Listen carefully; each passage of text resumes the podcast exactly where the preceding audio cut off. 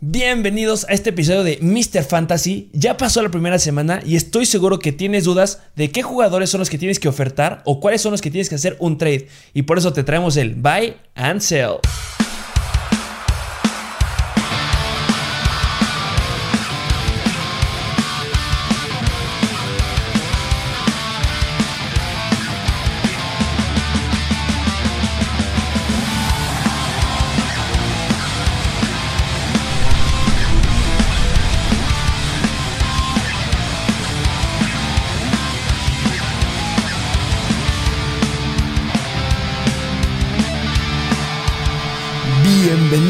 A este nuevo episodio de Mr. Fantasy Football. ¿Cómo estás el día de hoy? Así es, ya, ya pasó la primera semana, ¿eh? Ya pasó la primera semana, la acabamos, una gran semana, ya esperábamos que regresara a la NFL, regresó con todo. No sé cómo te ha ido en tus fantasies, a mí me fue o de la patada o me fue muy bien. Hubo ahí sorpresas y decepciones. Hubo demasiadas sorpresas Sí, y sí. decepciones que, híjole, no, no lo puedo creer. Me gustó que pronósticos que se dijeron en Mr. Fantasy, que se dijeron en el Start and Seed, que se publicaron en las imágenes, se cumplieron y de gran forma. Sí. Hay unos jugadores que levantaron la casta y además los comentamos en las historias de Mr. Fantasy Football. Sí, así Deben- es. Recuerden que deben de seguirnos en nuestro Instagram en Mr. Fantasy Football, donde estamos subiendo toda la información, estamos subiendo imágenes con los Start and Seeds, estamos subiendo imágenes con acordeones de cuáles son los jugadores que tendrán el partido más favorable o partidos desfavorables, dependiendo de la cobertura que le lleguen a tener. Y eso es muy valioso que te puede llegar a ser pues el mejor en fantasy, que por Así eso es. estamos aquí. Sí, así es. Y bueno, el día de hoy traemos un episodio que es necesario. Sí, muy interesante. Es interesante porque llega este punto de la semana en el que tú crees que tienes un equipo sólido, pero de repente tuviste jugadores que te decepcionaron, o tuviste jugadores que les fue muy bien, o de repente estás cazando otros jugadores de otros equipos y quieres saber qué oferto. Sí, claro. ¿Por qué jugador sí. debo de ir? ¿O qué jugador es el que me debo de quedar? ¿O qué jugador simplemente tengo que decirle adiós de mi equipo? Y es para eso que les traemos el episodio del día de hoy. Así es. Sí, porque luego en tu equipo tienes, piensas que tienes ya a tu equipo hecho en sueños y todos te dieron muy buenos puntos y unos es raro que lo vuelvan a repetir. Así que Unos es raro que lo vuelvan a repetir, hablando bien y mal. Es raro que vuelvan a repetir un muy buen juego o raro que vuelvan a repetir un muy mal juego. Recordemos que hay estadísticas ahí que están medio ocultas. Hay un jugador que me encanta, una estadística que nadie está viendo, pero que piensan que es pésimo y muchos estoy seguro que lo van a empezar a soltar. Y ahí es donde deben de ir por él. Ok. Pero ¿qué te parece si arrancamos? Nos vamos Sí, directo con el buy and sell. Primero, ¿qué jugadores son los que vamos a ver? A ver, los bye. debemos de saber cuáles son los jugadores por los que debemos de ir. Sí. ¿Cuáles son los que tenemos que comprar? Por los cuales hacer un trade. Exactamente. Sí, porque Por- la mayoría de estos ya los ya están ocupados, ya están draftados, ya los tiene alguno de tus compañeros en tu liga. Exactamente, ya saben que el episodio de los waivers, ese ya salió. Son jugadores que normalmente encuentras y que están disponibles en más del 40, 50, algunos 60% de las ligas y debes ir por ellos. Estos son jugadores por los que- cuales tienes que buscar. Busca qué compañero los tiene y con jugadores que tengas relevantes hacer un trade, porque su valor está muy infravalorado. Por el desempeño que tuvieron en la primera semana. Sí, claro. Un punto muy importante, en la primera semana es cuando hay muchos buys. O sea, quiere decir, cuando decimos buys, no piensen que es como semana de buy, ¿no? Sí, que sí, deben de comprar porque es la primera vez que los vemos. Muchos están adaptando, muchos no jugaron en pretemporada, muchos son sus primeras temporadas. Entonces, se presta a muchas malas interpretaciones de las actuaciones que han llegado a tener. Así es. Vámonos entonces con los jugadores que debo de comprar, los jugadores Sí. que debo de buscar Por los cuales hacer un trade. y no hay que espantarse, que muchos están espantados y por eso te van a aceptar el trade que está en su valor más bajo. Así es. Vámonos con el primero. ¿Quién es el primero? El primero de los Dallas Cowboys, el running back Ezekiel Elliott. Que Elliott jugó el jueves contra los Tampa Bay Buccaneers que perdieron el juego los Cowboys Sí, que, que, bueno, un juegazo, pero en todos pues, los aspectos.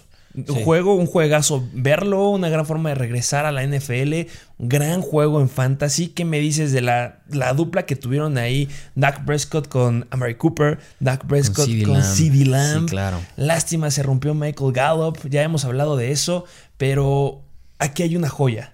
Una joya que muchos están descartando y se dijo, se dijo en el Start and Sit de la semana pasada que se analizó el partido. Ojo, porque Zeke Elliott va a tener un mal juego.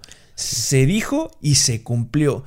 Zeke Elliott hizo 5.9 puntos en ligas PPR. Y cuando un corredor que tú drafteaste en el primer round te da 5.9 puntos, quieres soltarlo, entras en pánico. Y ahí es donde nosotros debemos de ir a buscarlo. ¿Qué hizo? Corriendo tuvo 11 attempts, o sea, tuvo 11 acarreos para solo 33 yardas, promediando 3 yardas por acarreo, que es bastante malo. Lo usaron también por el pase. Tuvo dos eh, dos intentos, dos targets y solamente, bueno, y atrapó los dos targets, pero solamente logró 6 yardas, lo cual no es muy bueno y pues, obviamente solamente 3 yardas por recepción. Bastante malos, ¿no crees? Sí, así es. O sea, yo creo que se justifica bastante bien. Tampa Bay es de las mejores defensas contra la carrera. Jock está Devin White, Jason Pierre-Paul, Laonte David. Yo creo que optaron más por lanzar el pase y es evidente cuando ves las estadísticas de Dak Prescott. No creo que en cada partido lance la misma cantidad de pases como le fue, como lanzó en el jueves. Igual fue un plus para CD Lamb y a Mary Cooper. Y por eso precisamente limitó el juego de Ezekiel Elliott. O sea, 11 attempts yo creo que no es normal en un jugador como Ezekiel Elliott. Y pues esta semana es entendible. Y, si tú tienes a tu jugador, te podemos decir que no, no te apaniques si lo tienes. Y no, no, no lo des por vencido ya. O sea, claro que es preocupante nada más 33 yardas y 3 por acarreo. Pero es entendible considerando contra el rival contra el que están jugando. Y justamente lo ponemos en primer lugar de los jugadores que se pueden comprar porque había mucha incertidumbre con él. Desde la temporada pasada había mucha gente que no lo quería agarrar, que los decepcionó bastante. Se hablaba muy mal de él y lo hablamos cuando estábamos considerando el ranking de los running backs. Está infravalorado y va a entrar a esta temporada infravalorado. Y cómo se presenta con un muy mal partido. Y eso genera mucha incertidumbre y muchos lo van a querer soltar. Y es una gran oportunidad de ir por él porque créanme que no los va a decepcionar en el futuro. Ya nos demostró Dak Prescott que sí, a lo mejor estuvo un poquito tocado en el partido. Hubo unas diferencias ahí de, de, los cambios y de elusividad, cambios de dirección, etcétera. Pero va a regresar y ya no va a estar todo el tiempo, como dijiste, apoyado en Mary Cooper y en CD Lamb. Perdió a Michael Gallup. Va a enfocarse en Zeke.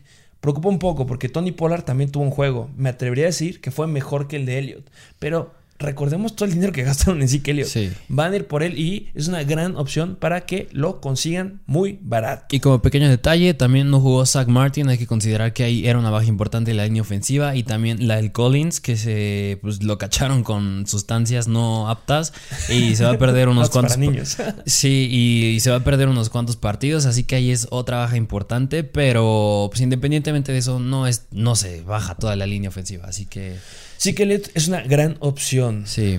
Otro running back. Vamos con el siguiente running back, que este es de mis favoritos, lo tengo en la mayoría de mis ligas y cómo me dolió ese partido. Ya he hablado de eso y seguiré hablando hasta que llegue y los vuelva a ver a los Green Bay Packers en el próximo partido porque cómo me decepcionó esa ofensiva. Una gran decepción y justo hablamos de esa ofensiva, pero vamos a hablar en forma específica de Aaron Jones. Sí, de Aaron Jones, que igual, de igual manera que sí que el Elliot, un jugador que no te esperas que haga 4.2 puntos fantasy y menos que nada más le den el balón por tierra cinco veces.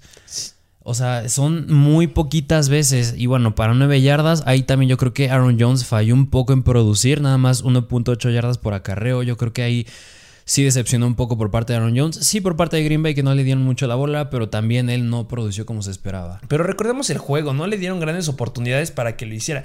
La mayoría de las carreras fueron por dentro de la línea y fue una pésima estrategia, fue una pésima producción, se rumora ahí también. Yo sé que cuando ustedes vieron el juego es como, ¿Qué onda con Aaron Rodgers? Este no es el Aaron Rodgers que habíamos visto la temporada pasada. Tuvo dificultades. ¿Estará haciendo esto para ya no querer quedarse? ¿Qué es lo que pasa? Sí, no es juego normal de Aaron Rodgers. Pero justo tampoco fue juego normal de Aaron Jones. Sabíamos que ya no estaba Jamal Williams. Sabíamos que eso iba a ser un gran potencial para Aaron Jones, cosa que lo, entra en los jugadores que decir por él. Y lo que sorprende es que ningún running back tuvo relevancia. AJ Dillon tuvo que cuatro attempts. No, ni siquiera en ese juego yo creo que Davante Adams, ni siquiera él. O sea, si acaso él fue el que más tuvo relevancia, pero en general la ofensa de Green Bay se vio mal. Fue muy mala la ofensiva y bueno, por, el ataque aéreo solamente tuvo dos targets, agarró los dos pases y solamente generó 13 yardas, 6.5 yardas por recepción. Pésimo juego. Yo creo que, bueno, no creo, estoy seguro que Aaron Jones está todavía más infravalorado que Zeke Elliott después de esta participación. Y créanme que yo sigo confiando en él, lo seguiré buscando, lo seguiré teniendo con gran confianza de que va a dar un gran juego en la próxima semana o en las próximas, este, bueno, a lo largo de la temporada. Sí, no, claro. No tengo miedo. Recordemos el gran cierre que tuvo en el 2020, dando juegos de casi 30 puntos. Eso espero de Aaron Jones. Otro, Otro otro jugador. de los Atlanta Falcons, el wide receiver que ahora es el wide receiver 1, el titular en ese equipo, Calvin Ridley. Calvin Ridley, que sorprendió también a muchos. Nosotros lo pusimos en el ranking eh, dentro del top 3. Yo lo colocaba en el lugar número 3 y lo sigo colocando ahí. Sí. No cambia nada. Yo me esperaba que ese juego fuera de muchos puntos. Sí, que a ver, digo, 10.1 puntos no son malos, pero no, para un jugador como el nivel de Calvin Ridley es malo. Es, es- no exactamente, no es pésimo, generó, no decepcionó como Aaron Jones, por ejemplo, como Zeke Elliott, pero te dejó muy corto. Sí, y ahí me preocupa también un poco Matt Ryan, porque yo la verdad lo considero un buen coreback que suele producir bastante bien y hasta un punto en el juego ya se estaba acabando, pero que lo decidieron sacar y ya meter de plano a Josh Rosen. Y Que eso no me gusta verlo. A nadie le gusta verlo. Calvin Ridley generó los 10 puntos que ya comentamos. Por pases tuvo 8 targets y solamente atrapó 5 de esos targets. Generó 51 yardas y 10.3 yardas por recepción. Sí, que digo, en términos de yardas por recepción y yardas, ajá, yardas por recepción se me hacen bastante buenas. Yo creo lo único que le limitó fue que pues nada más fueron 8 targets y también su plus es que lo buscan mucho en la zona roja, lo, lo hemos hablado y en este partido pues no tuvo touchdowns. Y ojo, no es que sean 8 targets, es un buen número. Cualquier Sí. wide receiver que lo estén buscando 8 veces es muy bueno. Simplemente nos extrañó la distancia a la que lo estuvieron buscando. Nos sorprendió esto lo que dices de la zona roja. También los Falcons cambiaron por completo. Recordemos que los Falcons eran partidos que les encantaba meter más de 20 puntos, sí o sí, y se apagaron por completo. Ya hablaremos de otro jugador importante, bueno, dos jugadores importantes de ese equipo después, pero pues busquen a Calvin Ridley. Así no es. creo que sea tan fácil eh, que te lo lleguen a soltar como Aaron Jones, pero podrías a lo mejor intentar ahí algo que te lo puedan llegar a dar. Así es. Siguiente jugador, este me encanta. Sí. Este me encanta, yo creo que es de los jugadores en los que claro que puedes obtener un gran trade y es Najee Harris. Najee Harris, el novato Najee Harris de los Steelers. ¿Qué pasa con Najee Harris? Se pensó mucho de él. Yo cuando estaba haciendo mi ranking de la semana número uno, que pronto se los estaremos publicando a ustedes, pero yo lo colocaba dentro del top 5, top 6. Ahí estaba en el, justo en el 6, ahí estaba poniendo a Najee Harris para esta semana. 5.9 puntos. Sí, bueno, a ver, para entender yo creo que es, a ver, es un novato y también los Buffalo Bills no es un equipo cualquiera, es un equipo que está peleando un lugar en playoffs, incluso al Super Bowl. Así que era un, Que- ju- un duelo difícil. Que los Steelers sacaron la casta y se lo llevaron del partido. Sí. Hubo muchas atrapadas que me encantaron de Deontay Johnson, por ejemplo. Pero sí, es un novato. Eh, me sorprendió porque yo sí me esperaba. o sea, Mucho, muchas expectativas de él. Exactamente, mis expectativas estaban muy altas. Corriendo, tuvo 16 attempts, o sea, 16 acarreos, generó 45 yardas, 2.8 yardas por acarreo, bastante bajito para lo que esperábamos de él, y también generó un poco por pase. Y cuando digo un poco, es de verdad, Un un, poco. poco. Tuvo 13 targets, solamente lo buscaron 3 veces y atrapó uno de esos 3 targets, que hubo ciertos problemas ahí con los balones, pero se quedó solamente con un balón. 4 yardas y solamente generó pues estas 4 yardas Sí. por recepción, que es bastante malo. Y también, también considerar que se pudo deber a que los Steelers no han mejorado esa línea ofensiva. Yo creo que ese comportamiento de Najee Harris en cierto modo es como esperado porque no creo que haya sido totalmente su responsabilidad, sino la línea misma no es buena. Y ahí es donde entra el punto que es, va a ser fácil hacer un trade por él. Porque todos tenemos la mentalidad que es muy mala la línea, de- la línea ofensiva de los Steelers. Claro que sí, es mala, pero mejoró a la- a- a- en comparación a la temporada pasada. Y yo veo unos Steelers mucho mejores. No son los Steelers de la temporada pasada que iban con récord ganador, pero ganándole a, A puro equipo medio. a puro equipo llanero. Estos son los Steelers que se enfrentaron a los Buffalo Bills, que Bills. bien lo dijiste que es un equipo que puede ir a campeonato. Punto importante con Najee Harris. Najee Harris estuvo el 100% de los snaps de los Steelers. Eso se traduce en muchos puntos fantasy. Ahí está la clave con Najee Y Harris. que confían en él. Confianza total. Sí, claro. No Para es como. dejarlo cuando- 100%. Es Sí. un caballo de batalla. Sí, no es como cuando estaba James Conner y que metes a Benny Snell o Anthony McFarland. Este compadre fue 100%. 100% Najee Harris y eso te habla que se va a ir al cielo. Y justo este es Najee Harris. Yo ya tengo mis trades puestos, ya los estoy buscando cómo, de qué forma puedo obtener a Najee Harris, porque este me encanta. Yo creo que después de buscar a Zeke Elliott, o hasta lo pondría arriba de Najee Harris, me atrevería porque es un poquito más fácil de, de, conseguir. Porque ese 100% de los snaps adentro te habla que tendrá mucho potencial. Espérense que tenga un partido fácil o no fácil, sino una línea defensiva que permita juego a los running backs. Y Najee Harris estará dentro del top 3 en esa semana. Sí, sin duda alguna. Otro jugador. Vamos con wide receiver. Wide receiver de los, del Washington Football Team. Washington Football, Team, que esperábamos mucho. Se hablará mucho de ese, de ese partido. Sí, claro. Terry McLaurin. Scary Terry. Eh, a mí me decepcionó. Sí, claro. Bueno, 10 puntos, 2 puntos fantasy. No es lo que se esperaba. Precisamente el mismo escenario que Calvin Ridley. No, es, no, no te esperas ese, esa cantidad de puntos para un jugador como McLaren. Pero yo me esperaba más. Porque Sí. había lesionados. Sí. El sí. wide receiver 2 estaba fuera. Que era Curtis Samuel. Exactamente. Bueno, es Curtis Samuel. Curtis Samuel, bueno, se pierde también unas, un par de semanas, dos, tres semanas, lo que te abriría el escenario para Terry McLaurin. Y yo justo cuando llegó este Ryan Fitzpatrick al equipo de Washington, Washington Football Team, yo dije, este brother va a ser una dupla impresionante con McLaurin. ¿Qué pasó? Cuando estaba Fitzmagic, no buscó a Terry McLaurin. Sí, no. ¿Qué pasó? Tú me lo llegaste a comentar mientras estábamos este, analizando y viendo Sí, el sí. partido. Es que ya no me gusta McLaurin porque mientras esté este Fitzmagic adentro significa Sí. que no lo va a buscar nunca. Sí, claro. Yo no creo, yo creo que le hubieran dado sus apes allá a Fitzmagic y le hubieran Sí, dicho, a sí. ver, brother, ponte las pilas. Lo mismo que pasó con Tyson Hill la temporada pasada, que no buscó a cámara cuando empezó a entrar. Lo mismo hubiera pasado. ¿Qué pasa con Fitzmagic? Se Se lesiona. lesiona la cadera. Sí. Entra uno de nuestros quarterbacks favoritos consentidos. Sí, Taylor Heineke. Que se lo merece, se lo merece. Se merecía esa oportunidad y justo le da los pases a Terry McLaurin. No Sí. le dio un gran volumen, le dio cuatro targets y Terry McLaurin agarró los cuatro. Así es. Generó 62 yardas y esto nos da un promedio de 15.5 yardas por recepción. Números bastante buenos. Sí. Si eso lo hubiéramos extrapolado, que hubieran sido 8 este, targets, hubiéramos estado hablando de casi 20 puntos Sí, y a lo mejor un touchdown bien. por ahí.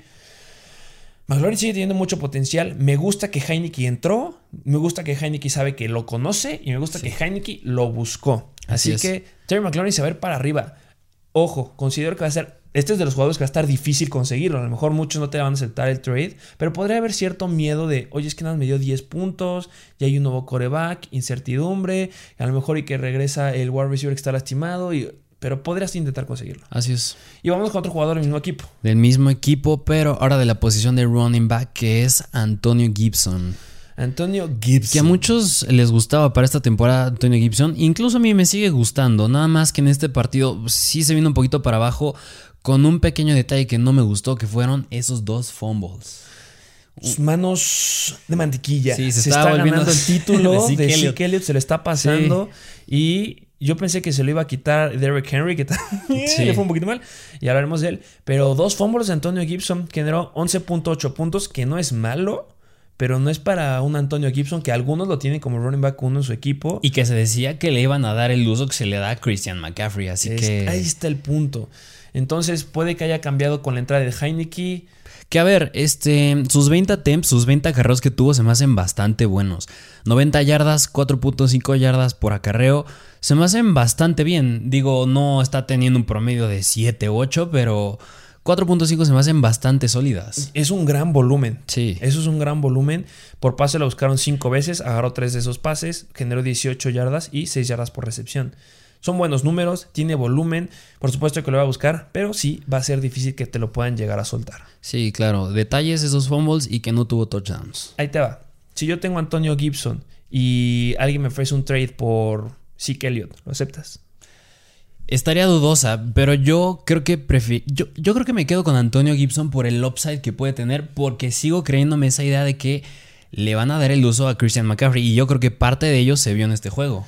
Exactamente, el volumen fue mucho mayor. Ezequiel Elliott solamente tuvo 11 attempts, que bueno, ya hablamos de ese juego, pero Antonio Gibson ya tuvo 20 attempts. Sí. Y pues fue un partido difícil. Vimos que regresó este, la defensiva eh, de los Chargers muy bien. Ese perímetro regresó sí, sí, sí. Ahí con las James. ciertas bajas que tuvo de, de Derwin James la temporada pasada. Regresó a jugar muy, muy bien. Y pues sacó la casta. Yo a lo mejor sí mira por Zeke Elliott. Como que tengo esa espinita de querer tener a Zeke Elliott, pero es muy respetable y entiendo 100% que Antonio Gibson te lo quieras quedar.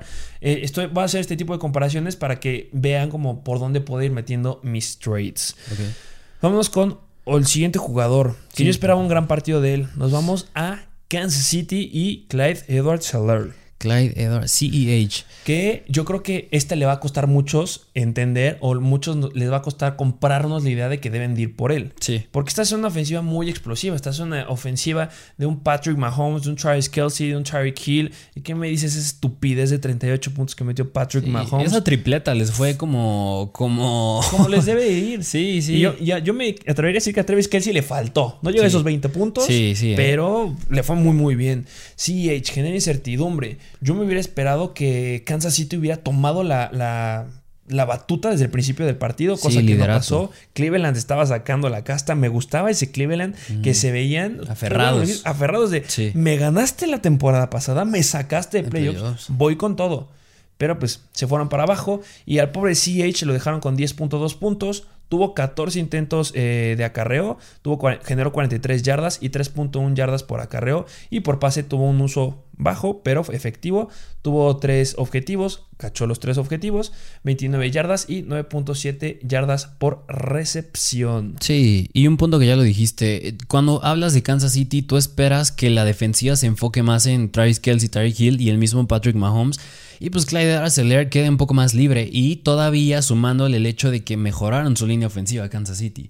Pero también hay que tomar en cuenta que jugaste contra la línea defensiva de los Cleveland Browns. Y por eso es una opción de ir por él. Ahí está un el juego detalle. difícil también. Un juego muy, muy difícil. Métele un touchdown y sí, hecho hubiera estado entre uno de los mejores running backs porque yo creo que decepcionaron muchos Sí. que se llevan en la primera, segunda y tercera ronda. Hubiera estado muy bien colocado. Sí, claro.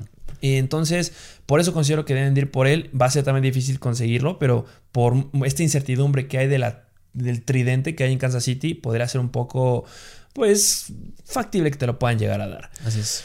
Otro running back. Este running back que se llama Mike. Bueno, no es running back, perdón.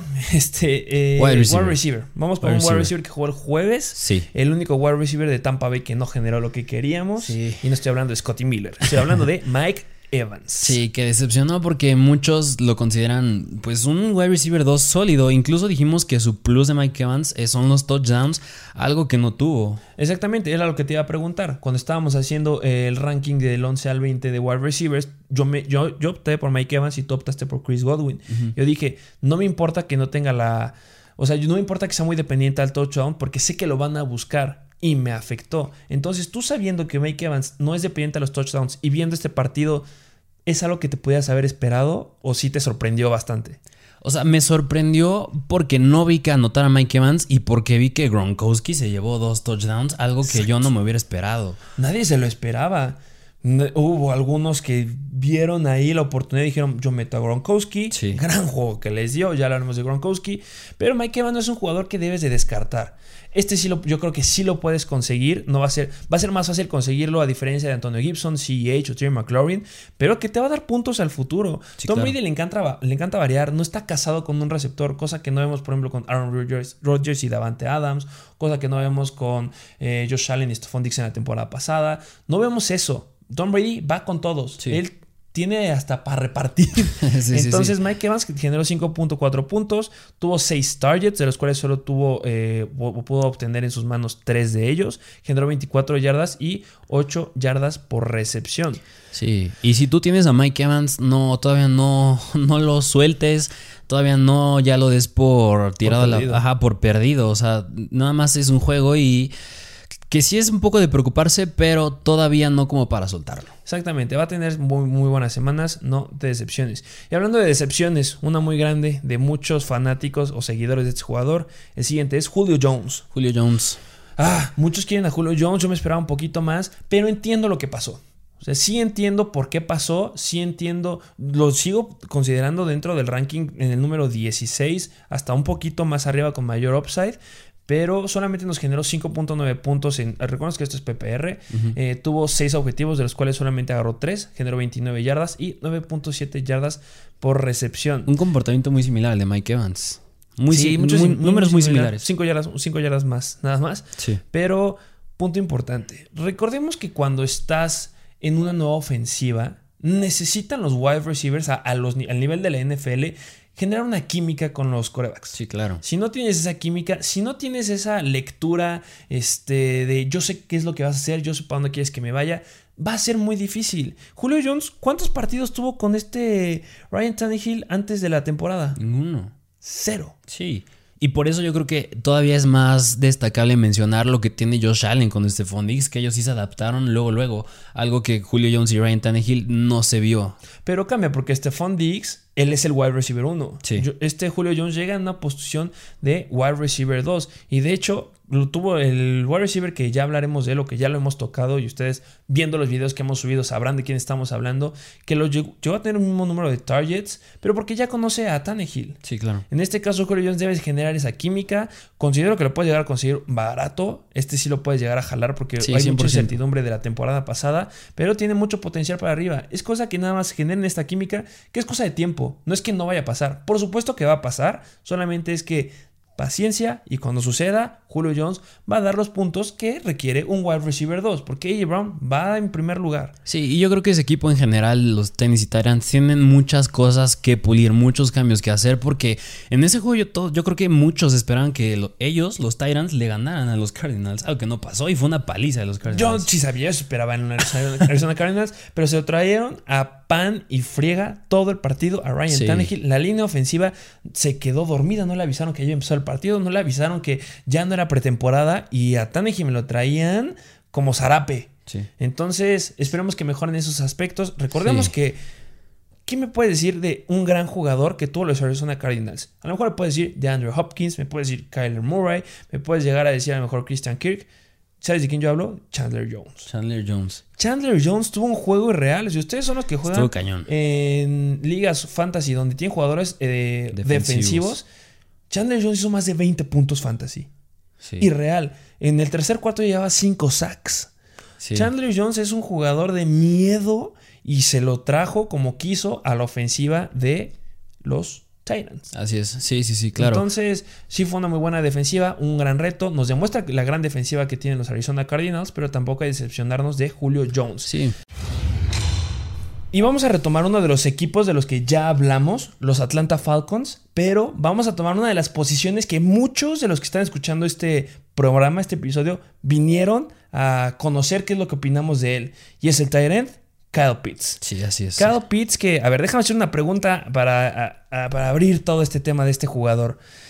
Conociendo lo que sabías antes de temporada, de que empezara toda la temporada de Kyle Pitts, ¿consideras que te decepcionó la actuación que tuvo el fin de semana? No, en lo personal no me decepcionó el novato sensación. Porque, a ver, en pretemporada nada más vimos que lo buscaron una vez y me parece que fue Felipe Franks, el novato. Sí. No fue Matt Ryan. No, era la primera, bueno, fue la primera vez que lo vimos con Matt Ryan en el campo. Y algo que hablaste con Ryan Tannehill y Julio Jones. Siento que todavía tienen que formar esa química Kyle Pitts y Matt Ryan. Y aparte de que es un novato, apenas se está adaptando a la NFL. Exactamente. ¿Recuerdas también un punto importante que les dijimos cuando hablamos en el ranking de Titans. Normalmente los Titans tardan tres temporadas para adaptarse y dar todo su potencial. No les estoy diciendo que, ay, no, pues se suelten a Kyle Pitts y hasta dentro del 2023 ya sabemos que No. Kyle Pitts es un jugador irreal, lo hablamos ahí. Es todo un wide receiver con un físico de Titan y tiene toda la capacidad de ser un gran jugador. Sí, 100%. Es nada más que tarde en adaptarse y esta química que, lo mismo que dijimos de Julio Jones. Y recordemos algo. No es el Tyrant 1 todavía. No es el indiscutible Tyrant 1. Sigue Hayden Hurst. Entonces, le quitó oportunidades. Claro que sí. Buscaron a Hayden Hurst. Sabíamos que iba a tardar y que le iba a quitar ciertas oportunidades. ¿Por qué duele? ¿Por qué duele hablar de Kyle Pitts? Porque solamente generó 7.1 puntos. Tú lo buscaron en 8 ocasiones, de las cuales solo agarró 4 pases. Al principio soltó un buen de balones, que eso me sorprendió al inicio del partido. Generó 31 yardas y 7.8 yardas por recepción. Duele que haya tenido estas estadísticas considerando que lo agarraron muchos en el round 5, round 6. Es ahí donde duele, porque muchos pensaron que luego le iban a tener el potencial de Travis Kelsey, el potencial de un George Kittle de cuando estaba saludable, el potencial de todos los Tyrants que son elite o hasta un poquito más. Y es donde duele que solo te haya generado 7.1 puntos, 7.1 puntos. Y ahí es donde muchos van a intentar soltarlo. Y es ahí donde debes ir por él. Yo considero que va a tener un buen juego. La que sigue le va a seguir costando. Hay que tener mucha paciencia con él. Pero recordemos que estamos hablando de la posición de Tyrants. Los Tyrants que no son elite o que no son de, la, del de los buenos, generan esto. Generan 8, 9, 10 puntos. Entonces no estamos tan mal y lo buscaron en 8 ocasiones. Sí. Entonces habla bien de Kyle Pitts. Sí, yo creo que yo creo que el problema es que las expectativas que se tienen sobre él son, son demasiado altas. Son muy, muy altas y muchos no llegan a entender eso. Sí, sí. Y vamos con el. Ah, es que este, el jugador que sigue. Híjole, es para ponerme una máscara, sí, una que este, deshonra. Este yo sí me sorprendí. De verdad me quedé boquiabierto conforme veía el partido y al final vi sus estadísticas. Es que yo lo defendí, lo defendí demasiado. Lo puse en mis sleepers, lo puse en mis starts, lo defendí a capa y espada cuando hablamos de los sí, starts. Claro. Era mi jugador favorito. Si yo lo hubiera no lo puedo creer. ¿De qué estamos hablando? Estamos hablando de. Brandon Ayuk. ¿Qué pasó con Brandon Ayuk? De verdad. Y a ver, es que yo. No, no, fue que se quedara corto en yardas. Que a lo mejor no fue lo que se esperaba. Bueno, sí fue lo que no se, no se esperaba eso. Pero que no es que no anotara. O sea, no hizo absolutamente nada. Se fue de vacaciones. Pero, o sea, nada. ¿Qué estaba haciendo? No hizo nada. Y a, ver, hay que entender algo aquí. Déjame hacer un paréntesis. Eh, es importante, por este tipo de cosas, bueno, aquí es un excepto del que voy a hablar, pero normalmente en la plataforma de Mr. Fantasy Football de Instagram les damos las noticias cuando salen, al momento. Y justo pasó en el fin de semana una noticia que salió 5 minutos antes de que empezara el partido. Si ustedes fueron de los que la vieron, la escucharon, hicieron el movimiento indicado, sabrán de quién estoy hablando porque los Detroit Lions pusieron a Jamal Williams cinco minutos antes del partido como el running back titular del equipo y a DeAndre Swift lo dejaron en el segundo lugar. Vimos el partido, tuvieron una. Bueno, ya hablaremos de. o ya se tocó el tema de, Detroit, los puntos que dieron. Dieron un gran partido, ambos anotaron más de 20 puntos, pero tuvo más puntos Jamal Williams. Aunque sea uno o dos, pero tuvo mejor, este, una mejor eh, participación. ¿A qué voy?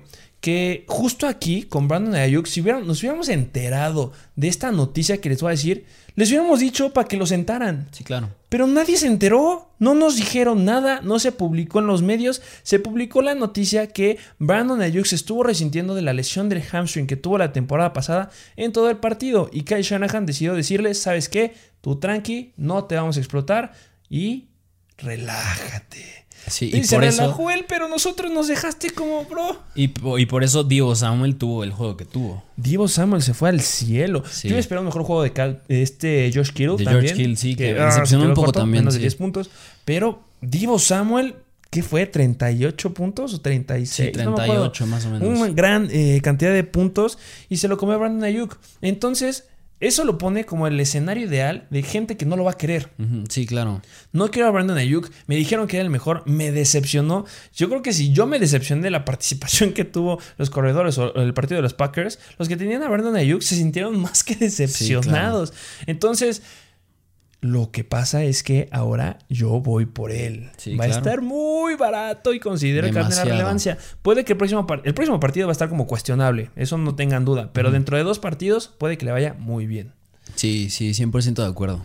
Entonces, Brandon Ayuk deben ir por él. Vámonos con otro running back del que hablamos en el start. El start. Que no tuvo un mal partido. Este cambia a diferencia de los que acabamos de decir. Mucho. Bueno, sorprende mucho de lo que acabamos de decir Brandon Ayuk. Vamos a hablar de Chase Edmonds de los Arizona Cardinals. Así es. No tuvo un mal juego. No, 14.6 puntos. Es un running back que estabas agarrando. Muchos lo tienen como su flex, lo cual es bastante bueno. Sí. Pero viene algo muy importante: que a pesar de haber dado un juego regular, tiene todavía mucho potencial, tiene mucho tanque, mucho gasolina en el tanque para darnos muy buenos partidos. Por lo que vimos, generó 14.6 puntos. Corriendo tuvo 12 attempts, generó 63 yardas, 5.2 yardas por acarreo y en el pase también lo buscaron, lo buscaron cuatro veces y tuvo cuatro recepciones de estas cuatro veces que lo buscaron, generó 43 yardas y 10.8 yardas por recepción. Sí, y a mí me gusta ese estadístico que es 5.2 yardas por acarreo, o sea, esos números son bastante sólidos para dos acarreos, o sea, y 10.8 yardas por recepción son números bastante sólidos. O sea, si un jugador te da esos números, tú siendo coordinador ofensivo o head coach, pues, pues es sinónimo de que está produciendo. O sea, que es confiable si le das el balón y Chase Edmonds lo demuestra. James Conner pues no hizo mucho. O sea, Y vamos a ponerlo en contexto. ¿Cuál fue uno de los mejores corredores? O para mí el mejor corredor, a pesar que no metió los más puntos, pero ya lo haremos de él. Joe Mixon para mí fue un corredor irreal. Y para 100%. poner en contexto, Mixon generó 4.4 yardas por acarreo y fue de los mejores. ¿Cuánto generó este Chase Edmonds que les acabamos de decir? Pues generó 5.2. Es un gran número. sí, 100%. Y considero que puede llegar mucho más alto y lo puedes conseguir más barato de lo que llegará a estar a mediados de temporada Sí, o más claro. adelante. Sí. Eh, quedan dos jugadores. Eh, vámonos por el running back, ¿te parece? Sí. ¿Quién es el running back? De los New England Patriots, Damian Harris. Damien Harris. Que a ver, o sea, puede que sus 11.7 puntos no se vean como muy atractivos, pero viendo el partido, viendo cómo se mueve, viendo lo que hace, sí te quedas de, ay, ay. es- sorprendió bastante. es- Este no la es- primera jugada. La primera Sí, jugada que sí. tuvo. Este no es el Damian Harris del año pasado, este es un Damian Harris mejoradísimo. Muy, muy, muy acertado tu comentario. Generó 11.7 puntos. Corriendo tuvo 23 attempts, que es un gran número de intentos de acarreo. Sí, sí. Generó 100 yardas, 4.3 yardas por acarreo. Tuvo un fumble. Eh, y le pesa, ahí es el, talón de Aquiles. ahí, este, que debe de mejorarlo, por supuesto. En el ataque aéreo lo buscaron, no tanto como a White, pero sí lo buscaron. eh, tres objetivos, atrapó dos de esos objetivos. Generó 17 yardas y 8.5 yardas por recepción. Sí. Lo mismo que con Chase Edmonds. Por lo que vimos en el juego, por cómo lo estaban usando, por los 23 attempts que tuvo, que se me hace Sí, una- una increíble cantidad. va a tener muchos, muchas oportunidades de demostrar el potencial que, potencial que tiene y va a dar muy buenos puntos a lo largo de la temporada. Y si te lo llegas a encontrar, puedes ir por él. Pero yo creo que este jugador muchos se van a aferrar. Pero puede haber uno que otro que te lo pueda dar. Sí, sí, 100%. Lo pusimos en nuestros sleepers de running backs, así que es un Cumplió. jugador que a lo largo de la temporada va a ser una gran opción. Pareciera que no cumplió, pero por lo que vimos, claro que cumplió. Sí. Último jugador De los New Orleans Saints. que este eh, decepcionó a muchos. Sí. Estamos hablando de Marquez Callaway. Marquez Callaway. Claro que decepcionó a muchos. Eh, a mí no me decepcionó gran parte porque en el acordeón que subimos ahí en este, Mr. Fantasy Football en Instagram se puso que tenía una, un encuentro difícil. ¿Contra quién se estuvo enfrentando? Jared Alexander. Jerry Alexander, que es muy bueno pagando a los, a los wide receivers. Sí. Y ahí les pusimos, Jerry Alexander lo va a traer de sombra. Entonces no esperes mucho de Marquez Callaway. Y dicho y hecho, 2.4 puntos, solamente dos objetivos, solamente pudo agarrar uno, 14 yardas y 14 yardas por recepción, obviamente en ese único objetivo. Bye. No bye de que des adiós, sino de debo conseguirlo. Porque ya vamos a ver después de este partido que lo tuvo muy, muy difícil. Y con el potencial que llegamos a ver de James Winston, ojo, porque Callaway se va a ir para arriba. Sí, o sea, este era un juego en el que si había un juego en el que le iba a ir mal a Marquez Callaway, era este. Y pues ya vimos lo que puede hacer en pretemporada con Jameis Winston, que Winston se vio bastante bien. Yo creo que nada más es cuestión de tiempo para que Marquez Callaway tenga ese gran partido en el que nos va a enamorar a todos. Lo va a buscar. Sin lugar a dudas lo va a buscar y nos va a generar lo que estábamos esperando al principio. No es que se enojen. "Ah, Es que ustedes dijeron que fuera por Callaway. Claro, quédatelo. Aguántate. Sigue sin estar Trequan Smith. Sigue sin estar Michael Thomas. Callaway es la opción en ese, en ese ataque aéreo de los Saints. Así es. Y esos fueron todos los jugadores por los cuales debes de buscar. Que mucha gente los va a infravalo- infravalorar. Y pues, hacer un trade. Que puede ser un trade Por para ellos. conseguirlos. Vámonos con los jugadores que debes de despedir de. Muchas gracias por darme tu participación en esta semana 1, pero muchas gracias, no gracias, bye bye. Estos son los jugadores que debes de vender, que debes de ofrecer y que te van a dar muy buenos jugadores a cambio de ellos porque no creemos que vayan a tener una temporada o más bien partidos similares a los que tuvieron en la semana 1. Sí, claro, y te acabamos de decir las opciones por las cuales hacer un trade. Ahora te podemos dar, te vamos a decir las opciones que, cuáles utilizar para ir por esos jugadores que te acabamos de decir. O no esos jugadores. A lo mejor alguno de estos está tan bien que puedes ir por otro que no esté infravalorado. Uno que esté en su valor correcto y lo puedas obtener. Jugadores que no decepcionaron en esta temporada. Un CD Lamb, un Mary Cooper que les fue muy bien, un Chris Godwin. Un, te puedes decir mil nombres. Un Stephon Dix a lo mejor puedes llegar a conseguir ahí porque tuvieron grandes partidos. Sí, 100%. Primero, ya tocamos a este jugador, ya hablamos de él cuando estábamos hablando de Mike Evans y es nada más y nada menos que el tight end de los Tampa Bay Buccaneers, Rob Gronkowski. Gronk, Rob Gronkowski, a ver, 29 puntos. Sácate. A ver, dos touchdowns. No lo va a volver a hacer.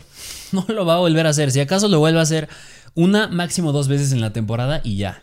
Recordemos que el perímetro de los Cowboys no es el mejor. Sí, no. Obviamente era un escenario y lo vimos con lo que generó Chris Godwin. Y a ver, algo muy interesante que me gustó ver. A ver, en esa defensa de los Cowboys llega Micah Parsons. Pero sigue siendo un linebacker novato, donde corre Gronkowski sus rutas. En la, mayor, la mayoría son adentro del hash, en el medio campo. Y a ver, ¿quién es el quarterback más experto en comerse a los novatos? Que tiene la más experiencia en la NFL, que sabe cómo leer defensivas. Es Tom Brady. Exactamente. Si vuelve a jugar contra los Cowboys, claro que podrá volver a meter a Robert Gronkowski porque Tom Brady ya sabe dónde está la debilidad de los Cowboys. Sí, está ahí en el midfield, justo dentro de los hash, como acabas de decir. Robert Gronkowski no se va a enfrentar otra vez a una situación de esas. Ojo, Micah Parsons es bueno, no estamos diciendo que sea malo, tuvo un gran juego. Sí. Pero Robert Gronkowski y Tom Brady supieron cómo sacarle la ventaja ahí, como acabas de decir, Sí. y pues generó 8 targets que le aventó, agarró los 8 targets, 90 yardas y 11.2 yardas por recepción, que le dio ese gran eh, potencial, esos 29 puntos, los dos touchdowns. Cuando tienes un jugador que te da muchos touchdowns y te da un gran juego, no te esperes lo mismo, va a caer. Sí, 100%. Y más en esa ofensiva que pues está muy muy variada. Entonces Sí. Rob Gronkowski es un jugador que debes de vender y puedes vender muy buenos jugadores. Por ejemplo, podrías cambiar un Rob Gronkowski con alguien, con Mark Andrews, a lo mejor un Kyle Pitts se pondría bastante interesante, que parece que le perderías, pero estarías ganando en unas cuantas semanas. Sí, por un Tyrant más seguro. Exactamente, y constante, que te va a ser constante y que no va a tener esta explosión que tuvo Gronkowski. Así es. Y recordemos que fue inconstante en el 2020, ya tenemos el antecedente que no lo va a repetir. Así es. Siguiente. Al siguiente que hablando de inconsistencias, wide receiver de los Seattle Seahawks, Tyler Lockett. Ay, Tyler Lockett, me encantó esa ofensiva. Me encantó ver a Russell Wilson regresando. Lo vi jugando como el MVP, que Sí. lo extrañé de esa primera eh, mitad del 2020. Sí, sí, Ahí sí. estuvo y se agarró, se aferró de un wide receiver que fue Tyler Lockett. Así es. A ver, hablamos de esta situación. Los que se llegaron a conectar en el live que hicimos en el live stream, que ya vamos a estar haciendo lives los fines de semana eh, antes de que empiecen los partidos. Tienen que estar muy pendientes a las publicaciones. Ahí tocamos mucho el tema de Tyler Lockett, porque generaba incertidumbre. Sí. ¿Qué pasó con el perímetro de los Colts? Bajas. Bajas. Hubo ahí perdieron a su mejor corner y pensamos que esa baja le iba a dar el potencial a DK Metcalf y se publicó en la página de Instagram. Ojo, porque se viene un gran juego de DK Metcalf, pero también les pusimos que si los Colts preferían optar por cubrir a DK Metcalf, el siguiente que iba a levantar la mano iba a ser Tyler Lockett. ¿Y qué hizo 100%. Tyler Lockett? Levantó la mano como las grandes actuaciones, como los últimos de la temporada pasada, los 3, 4 juegos, si no mal recuerdo, que tuvo explosivos. Tuvo unos, uno de esos en esta semana, 26 puntos. Le buscó 5 veces y agarró 4. Generó 100 yardas, 25 yardas por recepción y 2 touchdowns. El tener la combinación de 26 puntos, 2 touchdowns y solamente 5 targets y que solo agarré 4. Precisamente. Inconsistencia, no va a ser constante, focos rojos, cámbialo. Ahorita es un gran valor el que tiene. Sí, Dalo. en este caso eh, se puede decir que Lockett es muy dependiente de jugadas grandes. Algo que... No solo touchdown, sino Sí, jugadas sí, grandes. jugadas grandes. Jugadas grandes que a qué me refiero? Jugadas yo que sé más de 60 yardas. O sea, es algo que muy difícil vuelves a hacer. O sea, yo creo que si eres un jugador elite, no sé, como Tyreek Hill nada más las puedes hacer. Pero Tyler Lockett no es un jugador que lo haga. Y ah, también dijimos en el live que, y ya lo habíamos mencionado antes, que es un jugador demasiado volátil. Muy, y lo va a demostrar, no se esperen la próxima semana, pero está el escenario perfecto, porque estamos entrando con una nueva ofensiva de los Seattle Seahawks Así y es. muchos podrán pensar que, ah, es que ya el elemento principal va a ser Tyler Lockett. Para nada. Quiero a Tyler Lockett. Es el mejor elemento para hacer trade, es ideal. Sí. Por justo aquí, Tyler Lockett, puedes ob- obtener sin lugar a dudas un DK Metcalf, puedes obtener un CD Lamb, puedes obtener un Adam Thielen, Un Justin seguras. Jefferson, puedes obtener una- un Keenan Allen, puedes obtenerlo a cambio de Tyler Lockett. Me Sí. encantaría tener a Keenan Allen en lugar de Tyler Lockett. Sí, Entonces, gran elemento para hacer un cambio. así es. Siguiente jugador que había mucha incertidumbre de este jugador, sigue sin gustarme, a muchos les sigue gustando, que para mí, híjole, yo creo que muchos sí te lo van a aceptar el trade por lo que significa su nombre y por la- el valor que le llegaron a poner esta temporada. Sí. Estamos hablando de los Atlanta Falcons, el running back Mike Davis. No tuvo un gran juego. No, para tuvo nada. 10.2 puntos. Corriendo tuvo 15 attempts, 49 yardas, 3.3 yardas por acarreo, un fumble y también lo buscaron por aire. Tuvo 6 targets, realmente agarró 3 de esos targets, 23 yardas y 7.7 yardas por recepción. ¿Por qué lo ponemos aquí? Por el valor que le van a estar dando todavía la mayoría de las personas.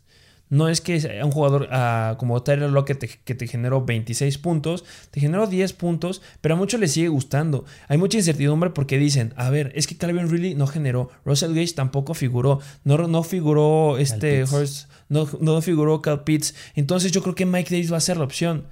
No, compadres. Mike Davis, despídanse de él. Ha sido un running back. Entre los running backs que no me gustan para esta temporada, uno es Mike Davis y es un elemento que todavía pesa su nombre para hacer un trade. Porque cuando siga haciendo estos números de, de, partidos, partidos o semanas que tenga 10 puntos, ya todo lo van a tirar a la basura y nadie te lo va a querer aceptar. Y ahorita es el momento ideal para liberarte de él. Ya te dio el ejemplo de lo que va a generar. Entonces, y recordemos que los Eagles no tienen una gran defensiva. No es que sea mala, pero la considero bastante eh, punto medio. Pero debería haber generado mucho más Mike Davis en, la situación que Matt Ryan no hizo nada. Sí. Entonces, y yo creo que cuando vemos a un jugador y vemos que tiene doble dígito en sus puntos, nos gusta más. Es como, o sea, ¿te gusta ver más un 10 a un 9? Pues un 10. Y quitándole esas oportunidades por aire, esos tres, esas tres recepciones que tuvo, se va hasta 7 puntos. Y esas oportunidades por aire, un factor que no estuvo fue Wayne Gallman. Que Wayne Gallman, considero yo, se puede llevar esas oportunidades por aire y le baja esas tres recepciones a Mike Davis y de ahí cae hasta 7 puntos, algo que no es para nada atractivo. Prefiero ver ese 10 a un 7. Exactamente, no es que haya tenido un mal número de attempts, pero no, no va a estar generando lo que promete o lo que muchos pensaron que iba a prometer. Sí. Vamos con otro jugador. Que este, pues es así. Este duele. Es, que justo ahí está, la clave. Ahí está la clave para hacer trades. Debes de dar un jugador que te duela dar. Y esos son los jugadores que te van a aceptar. Y este, claro que va a doler soltarlo. Nada más y nada menos que Corey Davis. Su primo Davis. Exactamente. el primo de Mike Davis. Corey Davis de los Jets. Así es. Wide receiver uno esta semana. escenario. ¿Cuál fue el escenario que se presentó y todos en los preguntan, a ver, pero, ¿por qué hizo 26.7 puntos? ¿Por qué lo voy a soltar? Porque hizo 26 puntos, lo buscaron 7 veces, agarró 5, generó 97 yardas, generó 19.4 yardas por recepción y además tuvo dos touchdowns. ¿Por qué? Ya es mi joya. Ya es mi joya. Va a ser mi wide receiver 1. No lo quiero soltar. ¿Cuál fue el escenario? No estuvo Jamison Crowder. Así es. No estuvo Keenan Cole. Se hizo, puso a Corey Davis en el lugar número uno. Este Zach Wilson intentó buscar a Elijah Moore, pero Elijah Moore, quién sabe qué fregados dejó las manos, que no agarró nada, manos de raqueta, y no había nada. Y, y caemos en cuenta de algo que estábamos dejando pasar muchos. Es la ofensiva de los Jets. Le pegaron al pobre Zach Wilson como nunca le habían pegado. Y un detalle, Zach Wilson no acaba de entender que esto no es college. Sí, claro, lo vimos. Se sentía Patrick Mahomes ya ahorita. O sea, quería alargar la jugada. Y por más que lo quiera hacer, no. A ver, tu línea ofensiva no es la de Kansas City. No estás como para hacer eso. Y Sam Darnold lo sabe perfecto. Me acuerdo cuando le hicieron una entrevista que llegó a las panteras y le preguntaron: Oye, ¿no tienes miedo que te hagan sacks? Bro, vengo de los Jets. Conozco perfectamente qué es lo que, me presionen, que me vayan a pegar la amenaza. Y Zach Wilson ha entendido eso. Me encanta Zach Wilson. Cuando hacía pases mientras estaba en movimiento, me gustó mucho ver eso. Pero siente que está en college. La situación de Corey Davis fue la mejor que se le va a presentar. Claro que podría haber la situación en que todavía tenga las potenciales de ser wide receiver 1, pero que te vuelva a meter 26 puntos difícil. Dos touchdowns difícil. Le van a dar sus cachetadas a Elijah Moore y va a empezar a tener más oportunidades. Y mira, se puede comparar un poco con la situación que tuvo Tyler Lockett Ambos tuvieron 26 puntos y los dos tuvieron dos touchdowns, yardas bastante similares. Nada más Corey Davis atropó uno más y le lanzaron dos veces más, pero se podría decir que Corey Davis, esos dos touchdowns, o sea, y es dependiente igual de casi jugadas grandes. Dependiente de jugadas grandes. touchdowns, se puede Parecería que no, porque sí lo buscaron más veces que a, Lockett. Lo buscaron siete veces a Corey Davis. Pero ya les dijimos, muy difícil que lo va a repetir. Tiene antecedentes que no. El escenario se le puso y él sí lo aprovechó. O sea, de los jugadores que se les puso el escenario en bandeja de plata y que agarró la bandeja pero de oro, fue Corey Davis. Y no creo que lo repita. Entonces su valor te va a doler soltarlo, pero puedes obtener muy buenos jugadores. Puedes obtener lo mismo que con Lockett. Podrías llegar a obtener hasta, no sé, un Allen Robinson, quiero pensar, un Robert Woods, un Cooper Cup.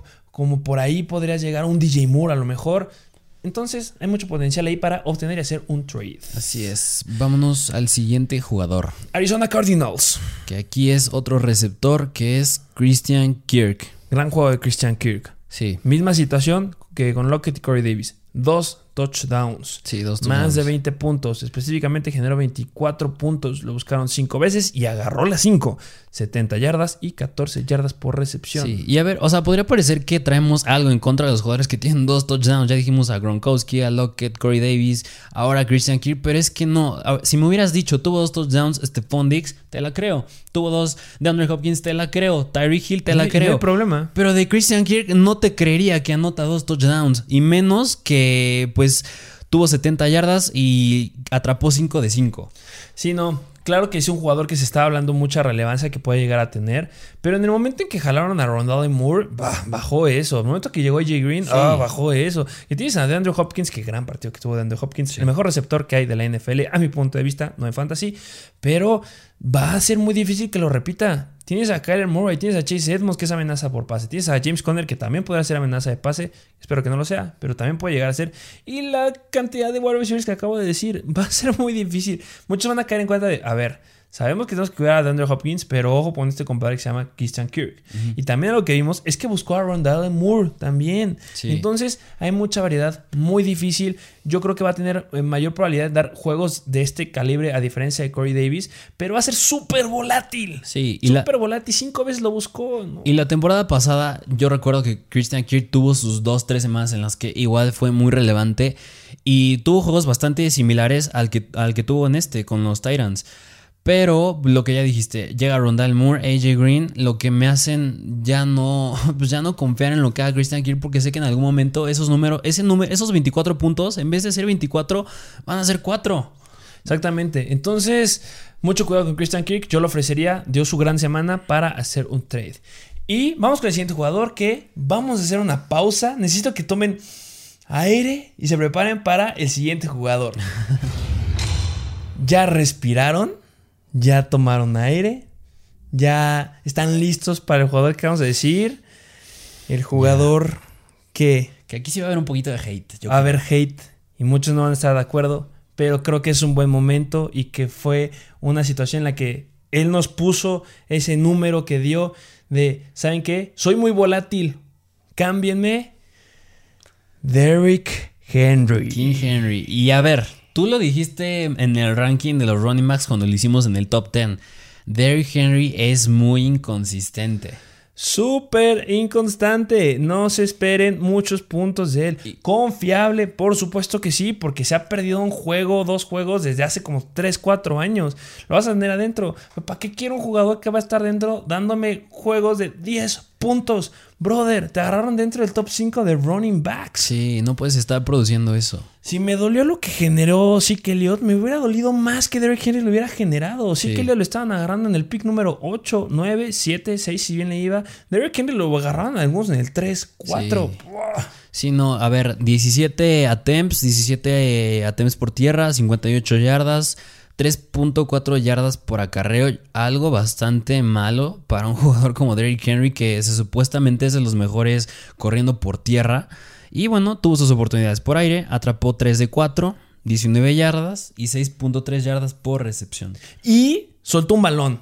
Tuvo un fumble. No lo recuperaron los Titans, pero tuvo un fumble. No, no lo contabilizan en las estadísticas, pero claro que perdió el balón. Sí. Derrick Henry. ¿Qué cambia? Por ejemplo, porque, porque por ahí ver la situación, ya mencioné a Zeke Elliott. Es que Zeke Elliott tuvo un mal juego, pero él sí me estás diciendo que vaya por él. ¿Y por qué con Derrick Henry me estás diciendo que no tuvo un tan mal juego como Elliott, pero él sí quieres que yo lo cambie?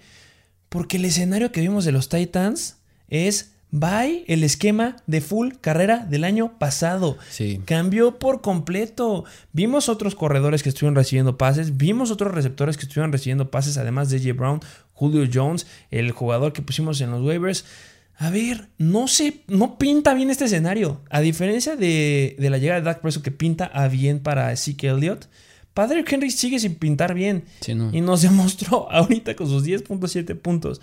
Que a Yo ver, lo cambiaría. Que a ver, si lo cambias, no, no llega el punto en el que digas de que, ay, ¿por qué lo cambié? Porque seguramente en el futuro va a tener su semana en la que va a dar 20 puntotes y Sí, se va a ir al cielo.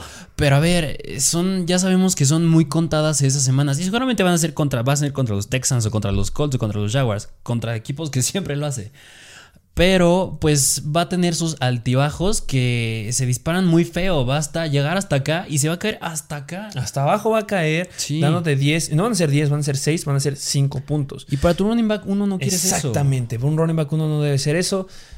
Ah, saben que de entre los running backs del top 5, el que yo no me hubiera ido por él más en ligas PPR es Derrick Henry, pero bueno, se dio la situación, 10.7 puntos. Aquí está el equipo de Mr. Fantasy Football diciéndole, es oportunidad de cambiarlo. Pesa mucho su nombre y puedes obtener muy Sí, buenos jugadores a cambio de él. No uno bueno, hasta dos buenos jugadores. Sí, claro. Vamos con el último jugador. Otro running back.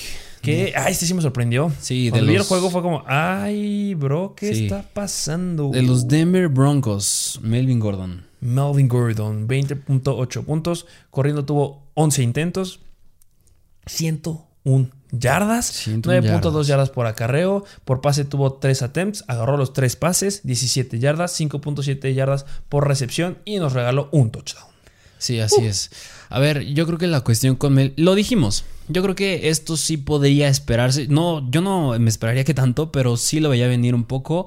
Porque, a ver, Javonte Williams, entiendo que tuvo él más acarreos que Melvin Gordon. Es que no, es- no se, debe, se debe de remarcar. A ver, Javonte Williams tuvo más intentos que Gordon. Sí, Ahí sí, está muy la cierto. clave. ¿Qué más Sí. quieres? Ahí está la clave clara. Más acarreos que Melvin Gordon. Se vio un poquito más deficiente en las yardas, pero pues la- lo mismo que hemos dicho con los novatos, es novato. Se está adaptando y Melvin Gordon, si iba a haber juegos en los que le podía ir bien, yo creo que era en este. Sí, era un gran escenario. Sí, cuando todavía puedes estar demostrando que yo soy el titular, a mí me van a seguir dando las oportunidades al inicio de la temporada, pero conforme se desarrolle la temporada, conforme fluyan los juegos y los entrenamientos, yo creo que Javonte Williams se va a ganar sus oportunidades y nada más es cuestión de tiempo para que se adapte a ya empezar a correr como corría en college. Exactamente, si me dirían escoger quién quieres, Javonte Williams o Melvin Gordon, voy por Javonte Williams sin lugar a duda. Aunque le ha ido mal esta semana. Sí, pero va a ser cosa de tiempo. Con los novatos es cosa de tiempo para que Sí. les vaya muy bien. Y bueno, Melvin Gordon es un jugador que debes de dar en caso que lo tengas. Así es. Y bueno, esos fueron los jugadores que debes de buscar en un trade o que debes de ofrecer en un trade y para que, obviamente, mejores a tu equipo. 100%. Eso sería todo por el episodio del día de hoy.